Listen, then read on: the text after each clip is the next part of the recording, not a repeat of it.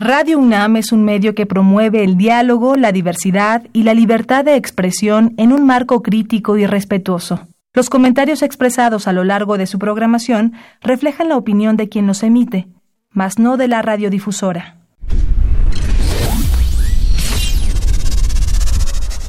Radio UNAM y la Facultad de Ingeniería presentan Ingeniería en Marcha. Divulgación del conocimiento. Innovaciones tecnológicas. Investigación en ingeniería. Y cultura. Acompáñanos. Esto es Ingeniería en Marcha.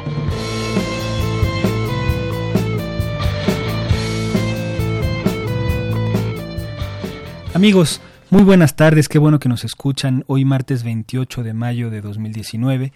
Los saluda Rodrigo Sepúlveda en su programa Ingeniería en Marcha y me acompaña como siempre Sandra Corona. ¿Cómo estás, Sandra? Hola, ¿qué tal? Muy bien, Rodrigo, muy buen día. Quiero comunicarles cuáles son los medios para que se pongan en contacto con nosotros. En el teléfono está mi, mi amiga Elizabeth Avilés en el 55 36 89 89. Ya estoy ya inicié la transmisión en vivo por si quieren vernos aquí en cabina. Búsquenos en Facebook como Ingeniería en Marcha.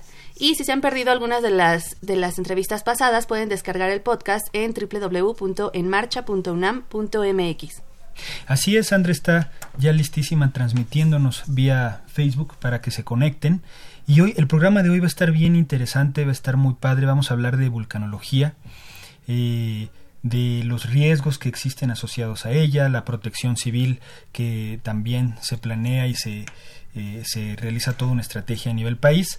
Y también vamos a eh, tratar de centrarnos un poco en el, en el Popocatépetl, en Don Goyo, que ha estado este, emanando últimamente un poco más que siempre, o no sé, eso es lo que los, nos enteramos más los ciudadanos de a pie. Vamos a hablar un poco de todo eso, vamos a contar con la presencia de varios expertos en temas relacionados con la vulcanología.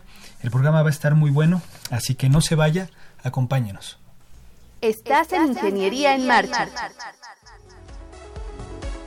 El programa radiofónico de la Facultad de Ingeniería. Si deseas escuchar el podcast del día de hoy y los de programas anteriores o descargar el manual de autoconstrucción, entra a nuestra página www.enmarcha.unam.mx. Estamos de regreso y tenemos primeramente en la cabina a la doctora Mariana Patricia Jacome Paz. ¿Cómo estás, Patricia? Hola, muy bien, gracias. Qué bueno, qué bueno que nos acompañas. Ella es académica del Instituto de Geofísica eh, y vamos a hablar un poco de, del riesgo vulcanológico, algunos temas asociados a ella, al riesgo. Y, yo creo que me gustaría empezar a platicar contigo, pues a lo mejor hablando un poco de, de los volcanes, este, distintos tipos de volcanes que haya, qué es un volcán.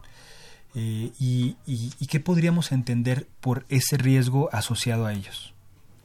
Sí, eh, tocaste tres preguntas. Ah, empezaste por las más difíciles.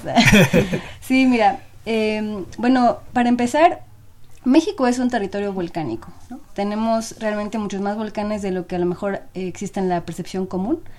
Tenemos más de 2.000 volcanes en todo el territorio. Algunos eh, no son tan conocidos, son muy pequeños, algunos no están bien caracterizados, ¿no? Hay algunos tan imponentes como el Popo, el Colima, ¿no? Que claramente acaparan los medios, ¿no? Entonces, bueno, para iniciar, esto nos concierne porque, ¿no? Vivimos en, medio de volcanes. Ahora, un volcán eh, básicamente es la estructura que queda después de que hay una salida ¿no? de gases, rocas y demás productos que salen del, del fondo, digamos, de las capas eh, inferiores de la Tierra.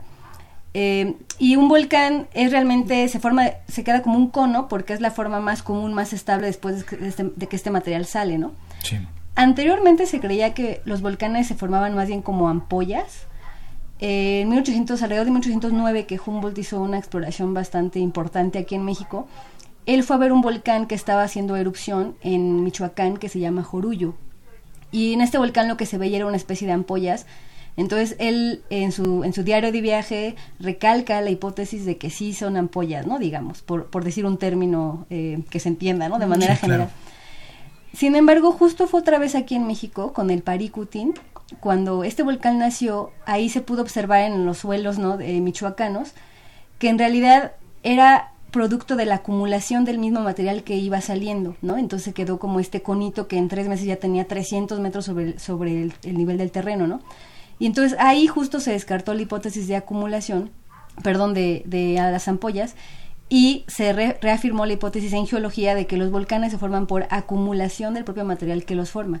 Espérame tantito, espérame. O sea, digamos que eh, el, material, eh, eh, el magma, tiene presión adentro y entonces busca una salida, rompe la corteza y en cuanto empieza a salir empieza a formar, a crecer, a conformar el cuerpo del volcán. O sea, digamos, no hay nada que se deforme, nada ahí material que ya existiera, sino todo lo que está saliendo conforma la altura y la forma del volcán. Sí, claro. Al inicio, cuando el volcán nace, eh, es así, tal cual, ¿no? Digamos que la, la quizá analogía más común y a todos es el de una cerveza o un refresco que tiene mucho gas contenido y que cuando yo le cambio la presión hay un montón de burbujas, ¿no? Si la agito entre que la compré y me la tomo, pues me lleno de, de, espuma, ¿no?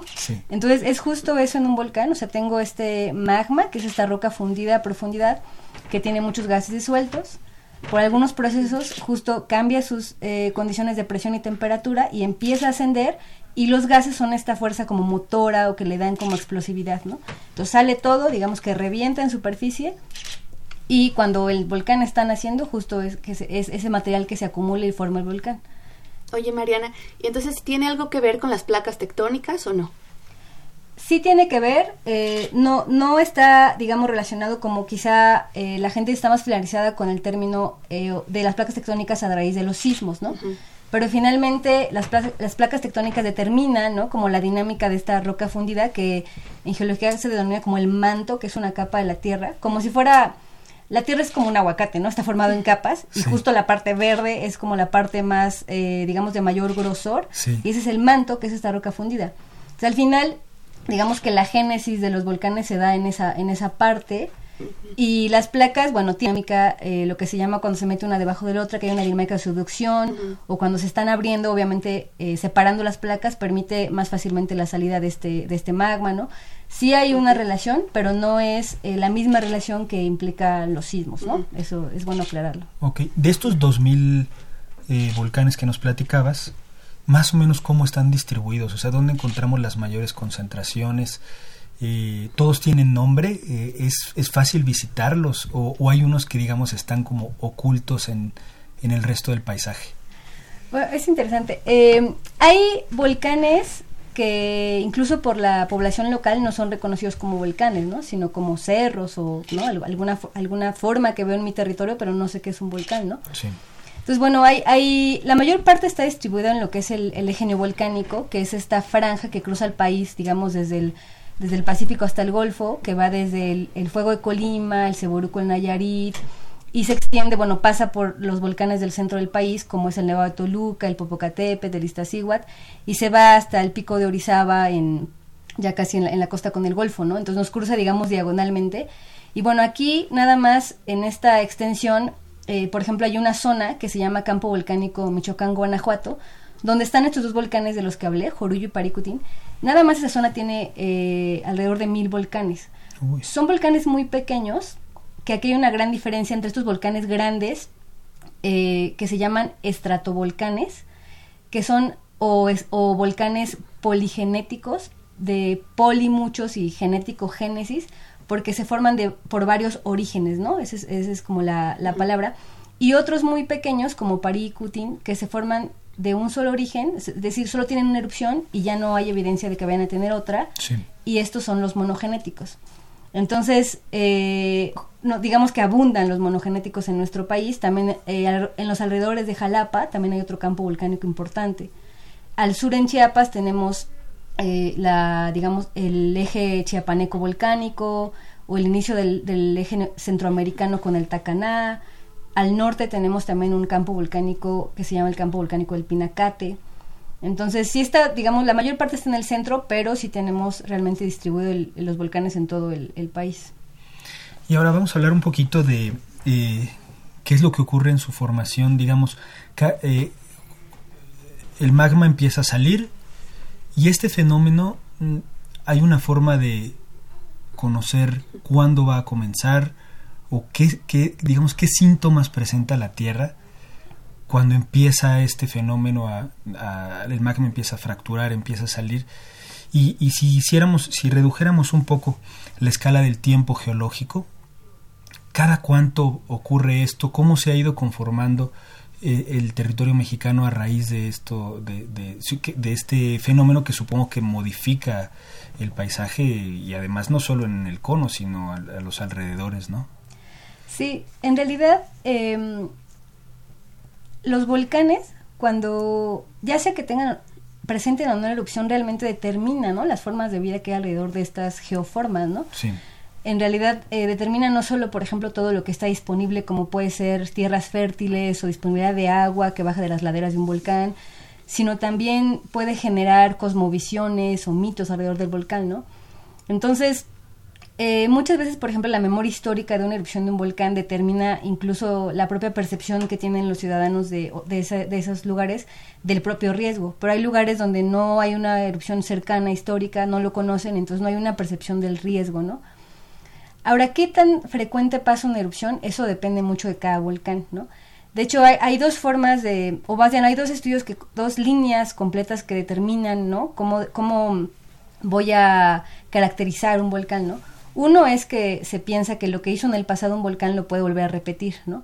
Entonces va todo este, toda esta ciencia geológica a hacer levantamientos en campo, a ver qué hizo el volcán antes, a caracterizar la actividad previa, ¿no? Y otro es justo lo que se le llama el monitoreo, ¿no? ¿Qué está haciendo ahora, ¿no? Entonces, ¿qué síntomas se buscan, ¿no? Si un volcán empezara a tener, ¿no? Como una reactivación, ¿no?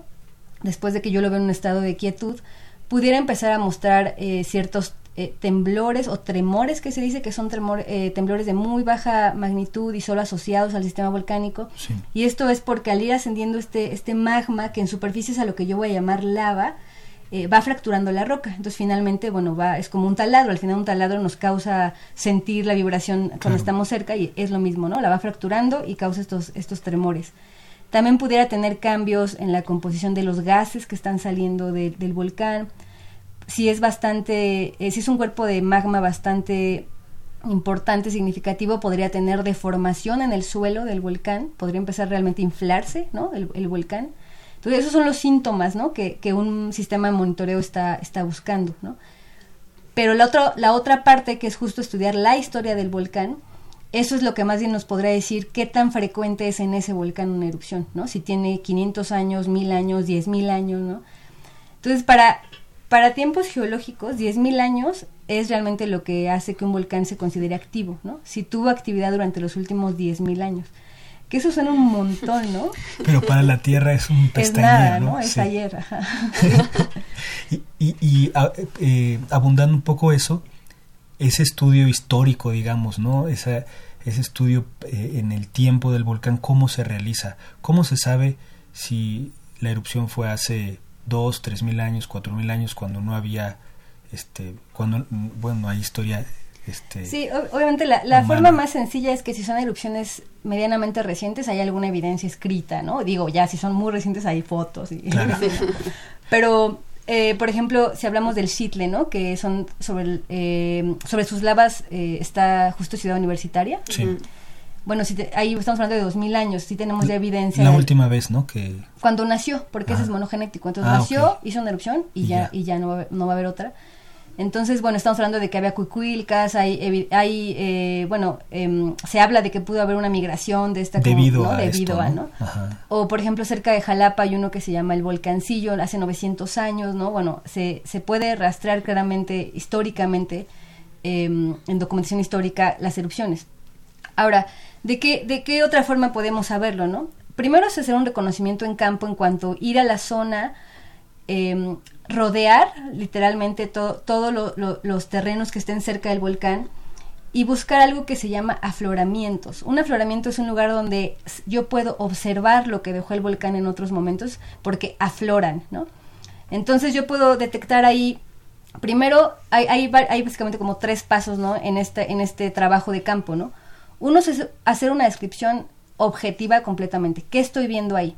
Si han observado aquí en, territorios volcánicos, em, la mayoría de la gente quizá ha observado estos, estos cortes ¿no? en la tierra, que es a lo que me estoy refiriendo como afloramiento, en donde se ven capas, ¿no? Entonces yo digo, bueno, estoy viendo tres capas, tres estratos, les decimos, ¿no? Uno es eh, café, otro tiene algunas rocas más grandes, otro eh, es más masivo, ¿no? Yo lo describo objetivamente. Obviamente en geología hay muchos términos ya más técnicos para describirlo. Ya que lo describí objetivamente, tomo muestras de cada uno, ¿no? Eh, también hay ¿no? técnicas establecidas para hacerlo. Y ya que me voy a, gabinete o laboratorio, entonces comienzo a hacer el estudio de cada uno de estos afloramientos. Esto obviamente tengo que cubrir la mayor parte del territorio que pudo haber afectado el volcán, ¿no? Entonces puedo reconstruir qué fenómeno fue, ¿no? Si era quizá un flujo de lava y entonces depositó y dejó, ¿no? Dejó este, este depósito de, de, esta roca, ¿no? O si era un flujo peroclástico y depositó en el, en el territorio y me dejó, ¿no? Cierto, cierto afloramiento que estoy viendo, ¿no? O si era caída de ceniza, ¿no? Entonces, bueno, me llevo muestras, los estudio, los caracterizo entonces para ver qué fenómeno es, que en campo también se reconoce mucho de qué fenómeno pudo haberlo dejado, ¿no? Y entonces hay técnicas que me ayudan a fechar, ¿no? Eh, tomo, tengo que tomarla con ciertas características la roca, entonces llevo la roca a fechar, ¿no? Y con esto puedo tener a veces edades de hace más de 10.000 años, 40.000 años, un millón de años, ¿no? Entonces así se ayuda a reconstruir esta historia, ¿no? Cómo, cómo, cómo fue pasando en el territorio esta, este cambio de paisaje, ¿no? Como dices. Claro. Y ahora mencionabas eh, una palabra muy importante que a lo mejor le da génesis a este programa, que es riesgo. O sea, el riesgo asociado a vivir eh, cerca o encima o no sé, de un volcán. Eh, ¿Cómo podemos definirlo? ¿Qué entendemos por riesgo para las poblaciones? Porque, pues obviamente siempre, pues lo apuntamos, ¿no? al ser humano, ¿no? Eh, ¿Cómo entendemos esto? Eh, ¿Se puede medir? Eh, ¿Qué se hace respecto a las posibilidades de que un volcán vuelva a hacer erupción o incluso aparezca? No sé. Sí, el riesgo se puede definir como la probabilidad de que un territorio sufra daño, ¿no? Que ocurra un daño y en este caso es debido a, una, a un fenómeno volcánico, ¿no? También puede, puede hablarse de riesgo en sismología o en otros fenómenos, ¿no? Pero en este caso hablando de volcanes es eso.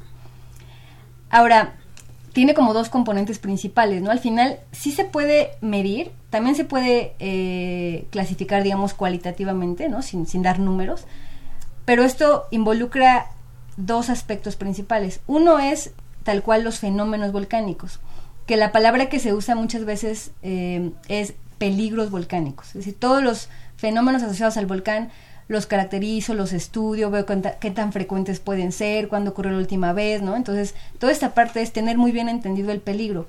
Y esto es decir, eh, qué tan frecuente va a ser de tal magnitud en cierto territorio, ¿no? Y la otra parte es una parte que tiene que ver con la vulnerabilidad, es la palabra. Es decir, qué tan frágil es un sistema si recibe cierto, cierto fenómeno, ¿no? Cierto peligro. Y esto, bueno, esto es como quizá la parte más complicada de evaluar porque no es una parte eh, muchas veces técnica. La parte del peligro es muy técnica, se puede caracterizar con metodologías muy establecidas, una ciencia muy robusta, y el producto final de ahí sería un mapa de peligros, ¿no? Después viene la parte de vulnerabilidad que es qué tan frágil es el sistema, pero el sistema, o sea, un territorio implica no solo la, la estructura física como puede ser un edificio, ¿no? Sino también las personas. ¿No? También eh, un campo de cultivo, así como una carretera, que es una estructura crítica, ¿no?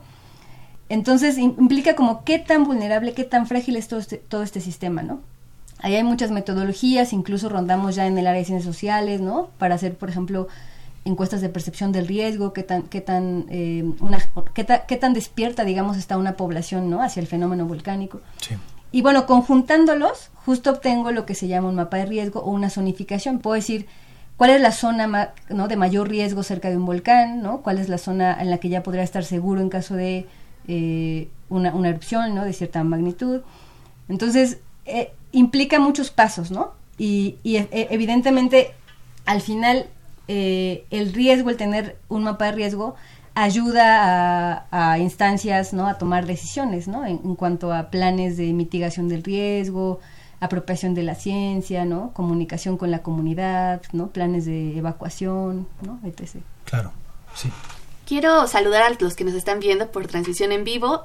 María Eugenia nos dice, se agradece la explicación tan ilustrativa de la doctora Jacome. Y a los que nos quieran contactar por teléfono, les recuerdo es 5536 8989. Muy bien. Oye, eh, Pati, ¿qué, qué, qué, eh, cómo, cómo explicarías eh, em, o qué se le debe de hacer o cómo se debe de hablar con la población? Porque esta parte de sensibilización yo creo que es muy difícil. Eh, implica muchos factores, ¿no? El, cultural, el ancestral, hay, muchísimas cosas. ¿Cómo se le puede explicar a la población el cómo convivir con un volcán, ¿no? Por ejemplo, hablamos un poco del, o dijimos al inicio del programa, el Popo, ¿no? Eh, que sabemos que hay comunidades muy cercanas en Puebla, este, que, están evidentemente con cierto grado de peligro ante, ante, un, ante un evento fuerte, ¿no? ¿Cómo, ¿Qué es lo que se debe de hacer? ¿Cómo se debe de acercar? ¿O, qué es lo que se practica para que haya conciencia del, riesgo que existe? No hay una receta. si la hay, que alguien me la pase. Pero, o sea, sí se debe tener un contacto, o sea, debe haber este acercamiento entre los límites de la vulcanología con, con la comunidad, ¿no? Esto, esto es es un hecho, ¿no? Eso sí no, no puede ser, digamos, refutable, ¿no? Ahora, el cómo me acerco, ¿no? Bueno, hay obviamente desde una divulgación clásica que es, ¿no? Con talleres en escuelas, ¿no? Explicando conceptos, dando pláticas, ¿no? Eh, Protección Civil también tiene todo un programa, ¿no? De comunicación con, con las comunidades que pudieran eventualmente ser evacuadas, ¿no? Pero hay otras formas también eh, en las cuales ahorita tú hiciste una pregunta, ¿no? Que me parece, me resuena bastante, ¿no? Que es cómo convivir, ¿no? ¿Cómo les dices cómo convivan? En realidad ellos conviven con los volcanes desde antes quizá de que nosotros estudiáramos o inventáramos la vulcanología, ¿no? Sí. Es decir, por ejemplo, voy a dar dos, dos ejemplos de cómo hay un, una percepción de un volcán, no solo en un aspecto técnico, porque a veces en las comunidades no, no lo hay, eh, a raíz de la convivencia que han tenido, ¿no? Por ejemplo, en el Popo existe toda una cultura, ¿no? Como de culto al volcán, incluso hay una cultura de personificación del volcán, ¿no? De ofrenda al volcán. Hay evidencia de, adoratorios desde épocas prehispánicas, ¿no? En las bases del volcán, porque es una entidad natural muy importante, ¿no? Ha significado mucho en, la cultura del centro del país. de, hecho, este culto al Popo sobrevivió la conquista, ¿no? O sea, es, es, antes de la conquista y, pos la conquista. Y sigue habiendo estos rituales, ¿no? Estos ritos em, y estas formas de, percibir el volcán en el cual se le piden cosas, se le, se le agradece. Y esto, bueno, está, por ejemplo, hay todo, todo un estudio sobre los chamiceros, ¿no? Que son estas personas que, que también tienen influencia sobre el clima, ¿no? Sobre, o sobre estas personas que pueden ser la personificación, ¿no? Del, del volcán, ¿no? Como, como Don Goyo, ¿no? En el caso del Popo, ¿no? Y esto al final es, es evidencia de que hay una relación armoniosa con el volcán, ¿no? Entonces, hay que ser también respetuoso de esas costumbres y creencias para, para intervenir en una comunidad, ¿no? Para tratar de explicar el riesgo o pedir en algún momento evacuación, uno tiene que entender estos contextos, ¿no? Si no puede ser como muy, digamos, entre comillas, violento el acercamiento, ¿no? Ahora, la otra par, otro ejemplo es, por ejemplo, el volcán Chichón. El volcán Chichón, que es poco conocido, Está en Chiapas, al norte, como a una hora y media de Villahermosa.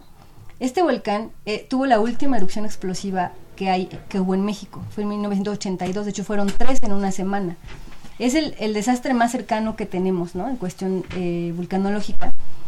En este volcán, los mitos que hay alrededor, la personificación no es como un dongoyo, es una mujer quemada que se llama Pioguachue. Es una mujer quemada que ellos dicen que va a los pueblos, ¿no? Que fue antes de la erupción invitando ahí al cráter el día de la erupción para una fiesta. Entonces ellos tienen la percepción, porque no había una percepción tampoco histórica tan larga, la última erupción fue hace 550 años, no estaba muy poblada la zona, allá las comunidades no son náhuatl, sino son soques. Y entonces la percepción es de alguien malo, ¿no? De un volcán que se personifica como alguien malo, que, que al final los quiso dañar. Y bueno, fue un desastre, causó muchas muertes. Entonces al final también está muy ligada eh, finalmente a la historia de, del propio desastre, si lo hubo o no, el cómo lo conciben las comunidades, ¿no? Y creo que la forma de, un acercamiento, ¿no? Para, como dices, tratar de disminuir el riesgo al que están, es también entendiendo esto, o sea, respetando estas formas, estas creencias y acercándonos desde nuestra trinchera que es la ciencia, pero como en, armonía, ¿no? Claro. Hay una pregunta del público. Sí, por teléfono, Francisco Ochoa de la delegación Cuauhtémoc nos comparte que cuando Humboldt vino a México y estuvo en Michoacán, a propósito de su investigación de los volcanes, su visita al Jorullo, dice que, él, que Humboldt se quedó hospedado en casa del papá de su tatarabuelo, de Francisco Ochoa, ah, desde el señor José María Silva, Enario de Rosales. Muchas gracias, Francisco, por platicarnos esto. Y Víctor Manuel Serrano, por redes sociales, nos dice, el material arrojado por los volcanes contiene los mismos elementos como minerales, tipos de rocas, etcétera, o cada volcán arroja diferentes materiales. Y yo agregaría, si el magma es exactamente igual en todas las partes del mundo. No, no. Eh, no, en realidad, digamos que tenemos una, una bolsa de, de, elementos que pudiera tener el magma, ¿no? Que en su momento no están diferenciados. Y cuando el magma empieza a ascender, que esto lo puede hacer a diferentes velocidades, ¿no? Puede quedarse, subir un poco y quedarse eh, en algún eh, reservorio, hueco, cámara, que le llaman cámara magnética, y después vuelve a subir, y, o sea, puedo tener una mezcla que vuelva a ascender un magma que viene muy joven con uno que yo estaba, ¿no? Cuando empieza a ascender, va sufriendo justo como enfriamiento, lo cual hay partes que se empiezan a volver eh, sólidas, se empiezan a formar cristales, ¿no? Digamos. Y cada uno de estos, pues, se va como comiendo cierta parte del magma, es decir, va agarrando ciertos elementos, entonces deja el magma con una composición diferente, ¿no? Entonces la bolsa inicial será la misma, pero cuando llega a superficie puede estar muy diferenciado, ¿no? Sí. Entonces, por ejemplo, el magma que arroja un volcán como el, el Paricuti, el, el Jurullo, el Chitle, los vemos como muy negros, ¿no? Se ven como la, la, la roca de ciudad universitaria. El que está, por ejemplo, en el, en el Popo, en el Colima, es, es, más teniendo algo blanco, es otro tipo de roca, pero por esta, por esta diferenciación que sufre en el camino. Al final, eh, bueno, al inicio era lo mismo, ¿no? Al final no, ¿no? Se diferencia y justo son diferentes tipos de roca volcánica que cuando, cuando ya sale a superficie, por ejemplo, yo le llamo como lava, que es el magma sólido, ¿no? Y esto es diferente en cada volcán, esto sí depende. Y es justo parte del trabajo geológico, caracterizar ese volcán, ¿no? El, el, si subió rápido, lento, si que se quedó en una parte, también nos ayuda a entender qué tipo de actividad tiene, ¿no? Si fue muy explosiva, si, si el magma salió tranquilamente, ¿no? Entonces también es una parte importante, ¿no? Ok, y, y esto también es otra historia con los volcanes que están bajo el mar, ¿no? Sí, claro. Sí, también tenemos muchos volcanes submarinos, ¿no? Cosa que, bueno, es más difícil de, de, estudiar a veces, pero claro, hay volcanes submarinos y también arrojan, ¿no? También hay, hay procesos particulares, ¿no? Ahí, digamos, la evidencia mayor es, es justo como estas fumarolas submarinas, ¿no? Que se ven como los gases saliendo, ¿no? Pero sí hay bastantes. En México tenemos, o sea, estos 2000 que nos dijiste solo son epicontinentales, ¿no? Están en... Sí. Y, en, y, hay evidencia de... Tenemos evidencia de fumarolas submarinas en todo lo que es el Golfo de California. Ajá. Que de hecho hay, eh, justo también por eso hay bastante interés en hacer exploración eh, geotérmica, por ejemplo, porque hay bastantes fuentes de calor en el, en el Golfo que, y hay evidencia de salida de muchos gases, ¿no? Entonces sí, sí la hay. Muy bien. Pues el tiempo, híjole, vuela siempre, vuela siempre en este programa. No sé si quieras agregar algo antes de que se nos acabe el tiempo. Bueno, dos cosas. Ah, una son saludos a mis papás.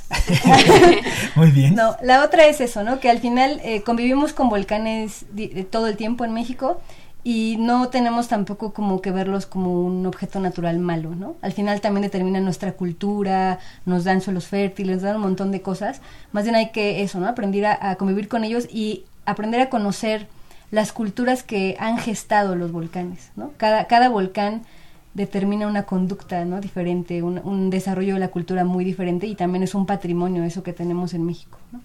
Claro, hay, hay una especie de pues no sé, de, vector, ¿no? Que alrededor de eso el hombre se ha desarrollado, ¿no? Sí, sí, genera ritos, creencias, incluso hay muchas poblaciones endémicas, por ejemplo en el eje volcánico tenemos algunas eh, plantas endémicas o animales, ¿no? En algunos volcanes eh, chiquitos también hay algún, algunas especies que solo se desarrollan ahí por su, por su ubicación geográfica y todo del volcán. Entonces, sí, efectivamente, digo, también está toda esta parte en la que tenemos que, en un volcán activo, ¿no? Tener prevención, estar eh, informados de protección civil, etc. Pero también tenemos que admirar toda esta cultura y toda esta biodiversidad y geodiversidad que, genera un volcán. Sí, incluso en CEU no es la excepción, ¿no? Digamos, la biodiversidad que existe en, el territorio Puma se debe a... No hay ninguna otra universidad fundada en la base de, un volcán. Exacto. Pues, Patti, muchísimas gracias eh, por esta conversación tan interesante. Eh, y, y, pues ojalá y si en un futuro eh, sale una segunda parte del programa, aceptes venir para acá.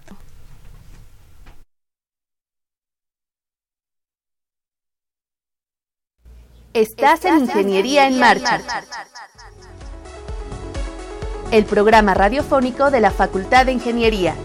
Si deseas escuchar el podcast del día de hoy y los de programas anteriores o descargar el manual de autoconstrucción, entra a nuestra página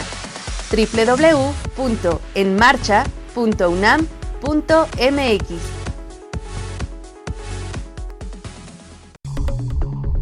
a fin de reconocer los mejores trabajos académicos en las áreas de ciencias físico-matemáticas, ingenierías y ciencias sociales, Fundación UNAM lanza la convocatoria al Premio a la Excelencia Lomnis Castaños 2019. Si tu trabajo de titulación aborda temas como reducción de riesgos de desastres, reducción de vulnerabilidad frente a fenómenos medioambientales y geológicos, entre otros, puedes participar. Se premiarán las tres mejores tesis de licenciatura, maestría y doctorado de estudiantes egresados de la UNAM que hayan sido presentadas entre el 8 de abril de 2017 y el 28 de junio de 2019. Para más información, consulta las bases en www.fundacionunam.org.mx o al teléfono 53 400 904.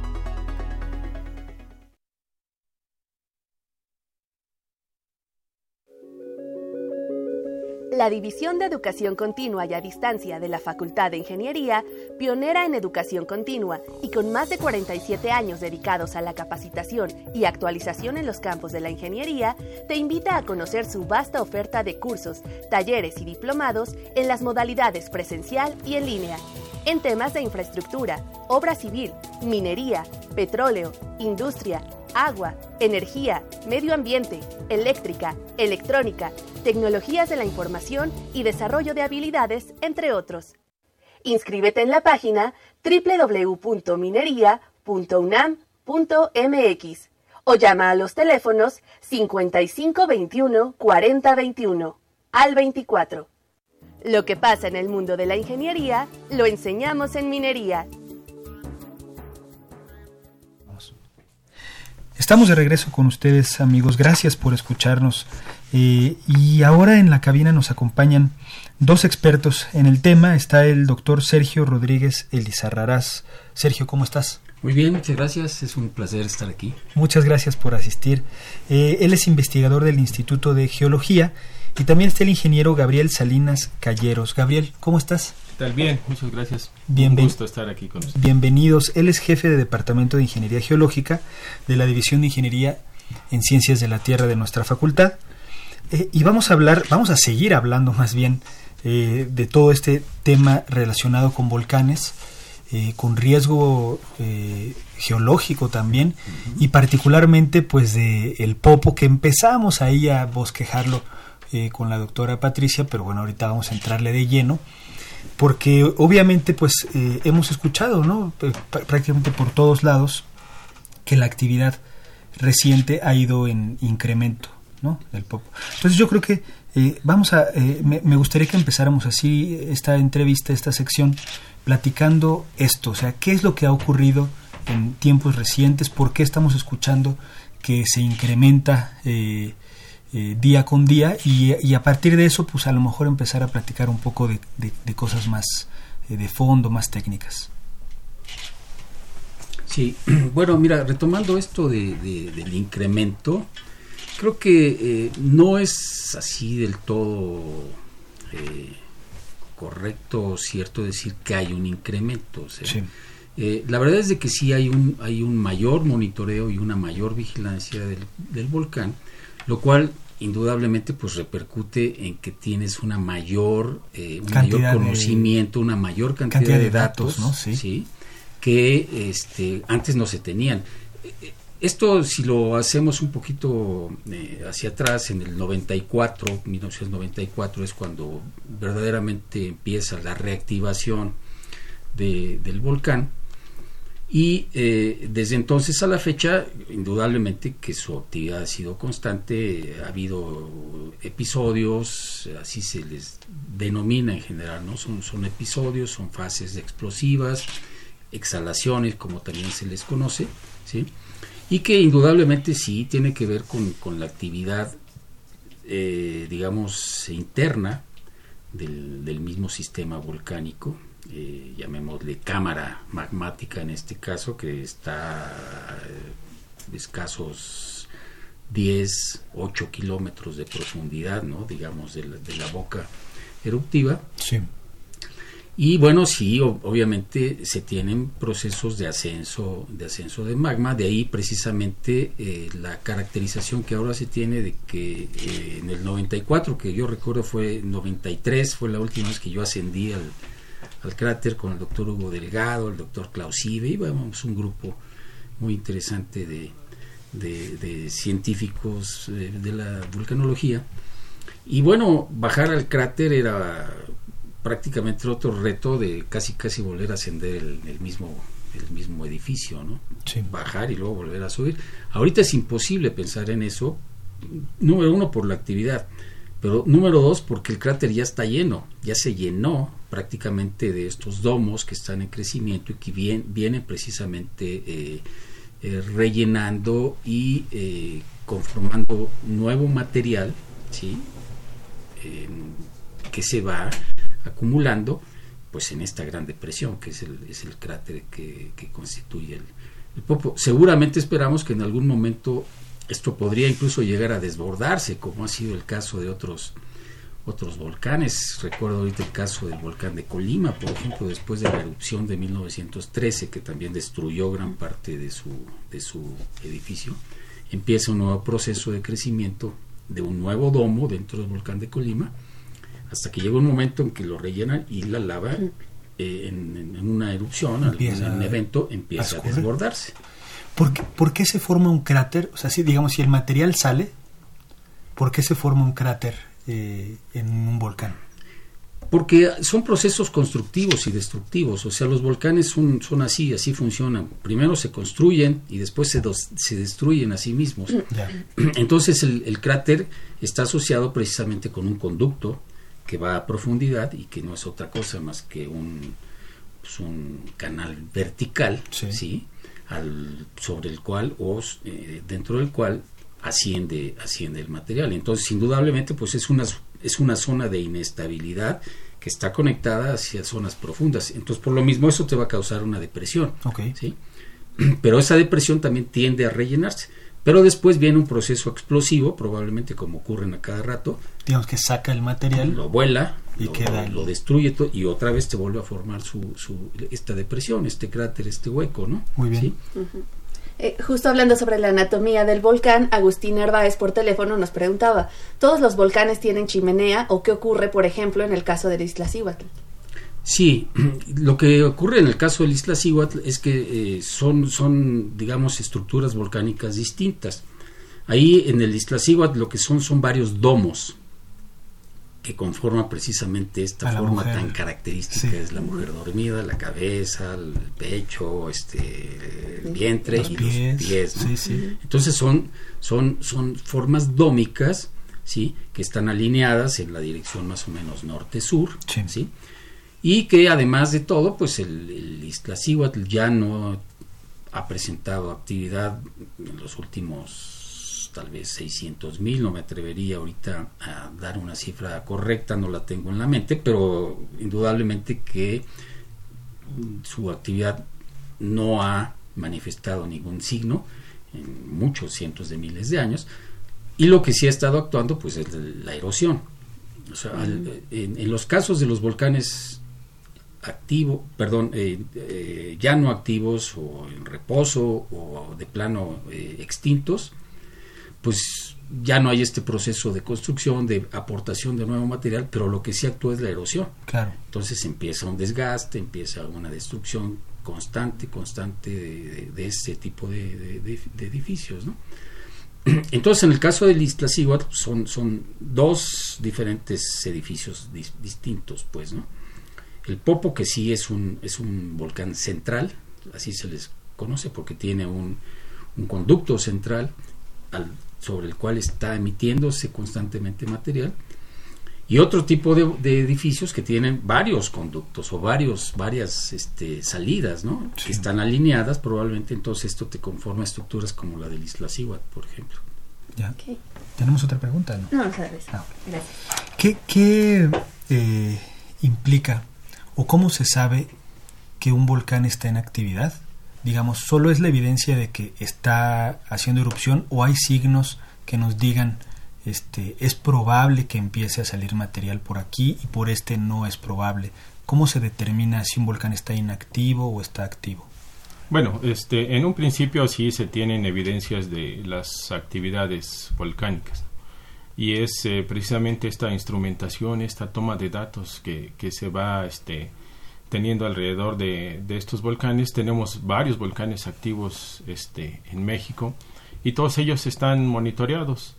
Entonces, este, se tienen sistemas de alertamiento volcánico, este, toma de datos sísmicos, concentraciones de gases, eh, si se llega a ensanchar el, edificio volcánico. Todo esto nos indica que la posibilidad de que un, volcán entre, en, entre en actividad. Entonces, de ahí la importancia que se tiene de toda la información del monitoreo que se tenga de, de estos de estos edificios volcánicos, ¿no? Y sobre todo, como lo comentó el doctor Sergio, este, bueno, pues se tiene el Popocatépetl se tiene muy bien monitoreado, entonces, pues prácticamente podemos tener minuto a minuto la, la actividad y los reportes cada 24 horas, ¿no? Cuántas exhalaciones, cuántos tremores, este, las intensidades. Y bueno, pues esto nos va indicando si puede aumentar o no la, la actividad volcánica, ¿no? Y tener sobre todo un plan plan de contingencia ante los riesgos que puedan este, ocurrir por una posible erupción de mayor o menor este, actividad. Y bueno, de todo esto depende también mucho de la composición química de, del material que está emanando a través de, de, esos conductos, ¿no? Este, la roca por la que va pasando este, este material, este, puede ser muy viscoso, es decir, eh, ver la posibilidad de que estas lavas qué tan lejos puedan llegar ¿no? del centro eruptivo o puede ser muy viscosa, que su movimiento sea muy lento, que inclusive llegue a taponar ese conducto, pero la presión que sigue ejerciendo eh, abajo en el subsuelo, pues genera esa presión que puede llegar a ser, este, a tener una actividad muy explosiva, ¿no? Entonces todo esto es lo que hay que tener en cuenta y pues tener en sí todo lo, la, el área bien conocida y saber sobre todo cómo han acontecido este, algunos este, actividades anteriores, ir este, pues teniendo pues toda esa este, información y con esto pues poder tener un plan de, de contingencias, ¿no? un plan en el que podamos este, saber qué hacer en caso de cualquier tipo de actividad. El, eh, todo esta, este material, eh, las cenizas que está desprendiendo, pues eh, eh, tú nos comentabas que desde el 94 que entró en actividad eh, fuerte o que inició su actividad, prácticamente no, no se ha detenido, puede bajar o aumentar, pero, pero ahí está activo, ¿no? y está pues constantemente entregando, entregando al ambiente ceniza, distintos tipos de materiales. ¿Eso cómo, cómo nos afecta? ¿Cómo afecta al ecosistema? qué le aporta o qué, riesgo puede eh, eh, eh, representar para nosotros que estamos respirando en toda la zona cercana, la zona central del país, el material que está expulsando el poco. Sí, mira, esto de, vivir con los volcanes es histórico en la humanidad, ¿no? Entonces, los volcanes, por un lado, han aportado material maravilloso para, para poder eh, nutrir eh, las tierras, los suelos, la agricultura, eh, todo lo que en realidad aportan, porque son una cantidad de componentes impresionantes. Eso es la parte benéfica, esa es la parte bonita de, los volcanes, además de que tienen manantiales, de que tienen unos sistemas hidrológicos sensacionales, este, muchas veces tienes hasta aguas termales en donde se va uno a bañar y disfrutar.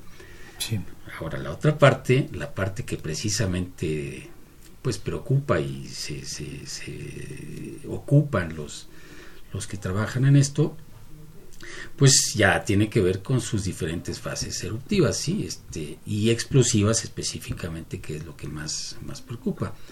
En el caso de las cenizas, pues eh, son materiales milimétricos, muy, muy finos, ¿sí? que son expulsados a la atmósfera y que se distribuyen de acuerdo a la dirección de los vientos. ¿sí? Eh, no es que sea una nube así este, que abarca grandes extensiones, pero sí tienen direcciones muy preferenciales dependiendo de la dirección del viento en ese momento y también de la altura de la columna. Sí. Eh, puede tener diferentes. Normalmente lo que hemos estado observando en los últimos años en el Popocatépetl son alturas del orden de los 2 a 3, eventualmente hasta 4 kilómetros de altura, lo cual es muchísimo, porque si consideramos que ya el mismo Popo, o sea, el cráter del Popo ya está a 5.400 metros de altura, pues ahora súmale. Entonces, no solamente lo que respira, sino ponte a pensar que pasa un avión por ahí en ese momento, por ejemplo, ¿no? Es perjudicial para las turbinas. De hecho, hay un control aéreo muy, muy detallado en, ese tipo de cosas.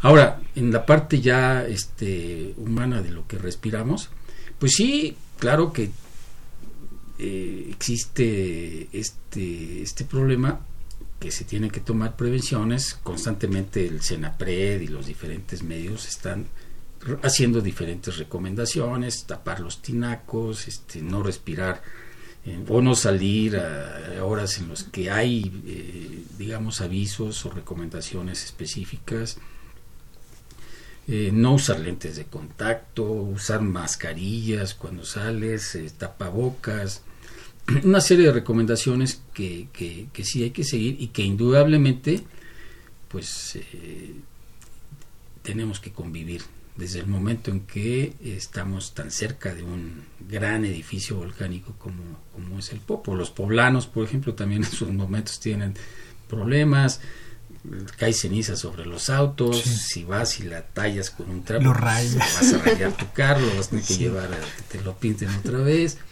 Se pueden tapar las alcantarillas, los drenajes, dependiendo del, del volumen de, de, material que se ha emitido, ¿no? Claro. Eh, a mí me gustaría saber cuál es la dinámica de las personas que trabajan en el Senapred. O sea, el reporte sale todos los días a las 11 de la mañana, ¿no? Entonces, hay personas, obviamente, están monitoreando, pero otros que están viendo eh, la calidad de, las fumarolas. ¿Cuál, ¿Cuál es la dinámica y la logística para emitir las fases? ¿A, quién le hablan? ¿A quién le avisan? ¿Cuántas personas están involucradas?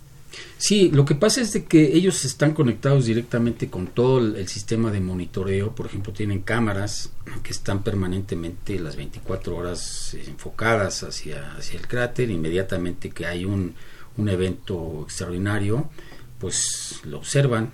En Senapred pues, tienen guardias, yo creo que las 24 horas, me imagino, ¿no?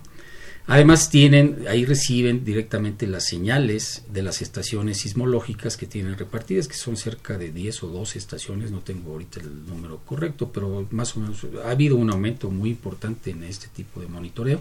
Entonces ellos reciben inmediatamente la señal. Ante un aumento en la sismicidad, pues inmediatamente se tiene, se tiene el registro y ellos hacen la interpretación ¿sí? de, de, de esto. Y básicamente esos son los dos parámetros más importantes, o sea, el visual a través de las cámaras que están enfocadas y después, bueno, ya también pueden hacer el análisis de las características mismas de la de la exhalación, de la fumarola a través de otro tipo de análisis del gas, por ejemplo, del mismo gas que se emite, que mayoritariamente siempre es, eh, es agua, es H2O, pero también hay dióxido de azufre, hay este dióxido de carbono, o sea, diferentes composiciones que tienen estos. Entonces ellos también pueden eh, emitir un, comunicado en este, pero eso es un poco más tardado, o sea, no, no lo puedes hacer inmediato. Lo que sí es inmediato es la actividad sísmica y la observación visual con las cámaras, porque eso sí es en tiempo real. Exacto.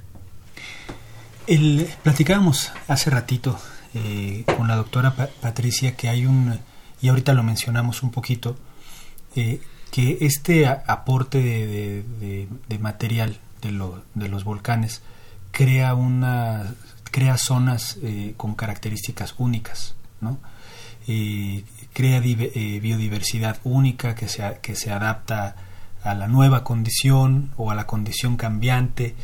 Y entonces sé que incluso el gobierno ha decretado parques nacionales no alrededor de los volcanes cómo cómo eh, o qué es lo que ocurre no desde el punto de vista del ecosistema del medio ambiente eh, con este aporte de nutrientes de material cómo se adaptan los, los las especies y todo lo que está alrededor del volcán desde el punto de vista ambiental eh, fíjate que esto es, bien importante porque eh, el Popo, este, y bueno, la Sierra Nevada que se le denomina, este, genera unos servicios ambientales muy importantes y sobre todo para la zona de la Ciudad de México, bueno, también a la parte de, Morelos, de Tlaxcala, de Puebla.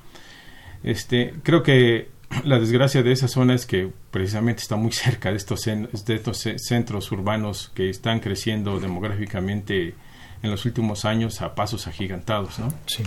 Al, decretarla como parque nacional, este, bueno, eh, normalmente se hace un, plan de manejo y ese plan de manejo, pues, para comenzarlo, pues, se tiene que tener conocimiento de todo lo que hay en esa área, ¿no? Este plan de, esta área natural, este, declarada como parque nacional, bueno, en un principio se creó a partir de la cota 3000 este, después por ahí uh, hubo otra, una unidad industrial de explotación forestal en donde se le daba, este, pues se generó ahí pues la industria, ¿no? Sobre todo la industria papelera, con la papelera San Rafael, este, en donde pues la principal materia prima para la elaboración del papel pues, es la madera. Entonces esta cuota se subió a los 3.600 como área protegida. Pero para eso pues, se tenía que saber toda la fauna, la flora, inclusive la mineralogía que existía en el área para poder hacer un, lo que se llama un plan de manejo. Es decir, la normatividad principalmente para conservarla, ¿no? Y si se llega a explotar, bueno, se está explotando, sobre todo por este crecimiento demográfico que existe hacia los límites de esta área natural, pero hacerlo de una manera sustentable. Entonces, para eso se tiene que tener el conocimiento de lo que se tiene y de aquí pues de que nació que pues no solamente los expertos en vulcanología, sino pues obviamente los biólogos, expertos en flora, en fauna, los meteorólogos. Este es un conjunto de, de, disciplinas que no nada más cada quien da su reporte, sino que hay que sentarse todos y entender toda la situación que, que existe en esta área protegida, pues para poderla conservar, ¿no? Claro. Hacer las, la normatividad que se, y claro, debe ser un plan flexible que tiene que ir cambiando conforme van cambiando las la situación natural ¿no? de, la zona y sobre todo pues por la este la actividad la actividad, del volcán entonces esto nos lleva a generar zonas en donde hay mayores peligros menos este qué debemos de hacer y en general pues hacer una un, un mapa de, de, peligros que, que, ayude sobre todo a la población, ¿no? a la población que vive cerca de, de, esta área. Aunque en sí, en el área como tal, pues no existen habitantes, pero sí muy cerca de ellas, ¿no? Que, que alteran, que es la principal este, alteración que sufre esta zona por este por la explosión demográfica que existe en la zona y un poco por también eh, la marginación que existe en esa zona, ¿no? No, no hay los suficientes recursos para poder este, plantear este, situaciones que en realidad ayuden a la naturaleza. Claro. El, eh, sabemos que no hay eh, forma de predecir cuándo va a hacer erupción un volcán, pero ¿hay alguna forma de saber por dónde sería un escurrimiento, es decir, qué zonas están protegidas de manera natural, qué zonas de seguro por ahí, eh, si hay expulsión de, de, lava o de material incandescente, por ahí va a pasar. Hay forma de, en función de la topografía del terreno, de las elevaciones, saber qué zonas están más o menos seguras y qué zonas no. No, eh, mira, sí, por supuesto. Eh, de hecho, eso es lo que comentaba Gabriel, digamos, la elaboración, la construcción de, de mapas eh, de peligro y o de riesgo, que son dos términos diferentes, que si hay tiempo me gustaría después aclararlo. Eh, eh, en sí, sí, se, sí, es posible predecir la erupción de un volcán, siempre y cuando se tenga la instrumentación y todo, la vigilancia requerida para poder tomar una decisión a tiempo, ¿no? O sea, no es como los temblores tectónicos que ocurren en la costa del Pacífico, ahí, que ahí sí no sabemos ni cuándo ni, en dónde, ¿no? Ahí sí no se puede. Por más eh, que el Servicio Sismológico Nacional tenga distribuidos cantidad de estaciones en todo el país. En el caso de los volcanes sí es posible porque se tienen ciertos indicadores, eh, ciertos precursores, eh, se les llama en este sentido, que te avisan, ¿sí? Y si, como vuelvo a repetir, si se tiene la instrumentación y la vigilancia adecuada, sí es posible. De hecho, eh, hay muchos ejemplos a, nivel mundial, el Pinatú o este, varios volcanes en Japón que han sido este, evacuados con, con tiempo esas zonas. Otros no, por ejemplo el caso del volcán de fuego en Guatemala últimamente, en el que, bueno, sí tenían la instrumentación, pero aparentemente no tomaron las decisiones que debieron de haberlas tomado a tiempo. Y claro, esto repercutió en lo que pasó, ¿no? Pero sí, sí es posible. Ahora, en el sentido de que si por dónde van a ir los diferentes depósitos o productos que emite el volcán, también, porque obviamente, sobre todo los que van por escurrimiento, los flujos, pues están sujetos a las condiciones o las características topográficas y generalmente van a tender a encauzarse por los cauces de los ríos, por las partes bajas. Y aquí no solamente es importante quisiera también remarcar esto, la parte, digamos, de, de los flujos de lava, sino hay otros, otros productos que se conocen con el nombre de lajares, y que no es otra cosa más que flujos de lodo y material, rocas mezcladas eh, especialmente este, con agua, ¿sí? y que estos lajares no solamente pueden ocurrir eh, como derivados de una erupción volcánica, pero por ejemplo asociados a unas lluvias extraordinarias, este, un huracán que descargue una cantidad extraordinaria de agua puede generar un lajar y son bastante destructivos. Mucho. Muy, muy destructivos, casi o igual. O, yo creo que ese es uno de los principales peligros ahorita que enfrentan las comunidades más aledañas o más cercanas en las partes bajas del Popocatépetl. Porque el, el periodo de retorno es menor que una erupción, ¿no? O sea, digamos, es más probable que se presente un Sí, porque sí, porque además están asociados a, este, fenómenos hidrometeorológicos, este, como una tormenta tropical, un huracán o una lluvia extraordinaria, sí. que las cuales tenemos varias. Entonces hay material suelto, sobre todo en las pendientes del, edificio que están muy pronunciadas, pues, se desprende una cantidad de un volumen increíble y se va por las barrancas. Entonces, y nada lo para, ¿no? No, no, pues nada. No, al contrario, va incorporando cada vez más y más y más material y se va haciendo cada vez más voluminoso y llega un momento en que se sale incluso del, del cauce y abarca zonas mucho más amplias. Entonces hay varias comunidades que están en ese curso, en esos cursos, ¿no? Santiago Chalincintla, por ejemplo, se me ocurre uno de los nombres, pero hay muchas, hay, hay muchas más. o sea que para mí esos son los dos peligros más importantes que están monitoreándose a través de Senapre y de los eh, Instituto de Geofísica también, los lajares y obviamente lo que tú comentabas hace rato, los productos de, ceniza que dispersos por, por, el viento. Claro. ¿Mm? Pues se fue rapidísimo el tiempo, ya se acabó el programa, quedan unos pocos segundos. Eh, pero muchísimas gracias por, por asistir, por aceptar la invitación. El programa este, estuvo muy bueno, yo creo que va a, dar mucho de qué hablar. Eh, gracias por aceptar de nuevo la invitación. Eh, y no nos vamos sin dar los créditos del programa. En la producción está Pedro Mateos, en las redes sociales transmitiendo está Sandra Corona, en los teléfonos está Elizabeth Avilés, en la coordinación de comunicación María Eugenia Fernández, en la página web José Luis Camacho y en los controles técnicos Socorro Montes. Continúen disfrutando de la programación musical que Radio UNAM tiene para ustedes. Hasta pronto. Radio UNAM y la Facultad de Ingeniería presentaron Ingeniería en Marcha. Divulgación del conocimiento. Innovaciones tecnológicas. Investigación en ingeniería y cultura. Ingeniería en marcha.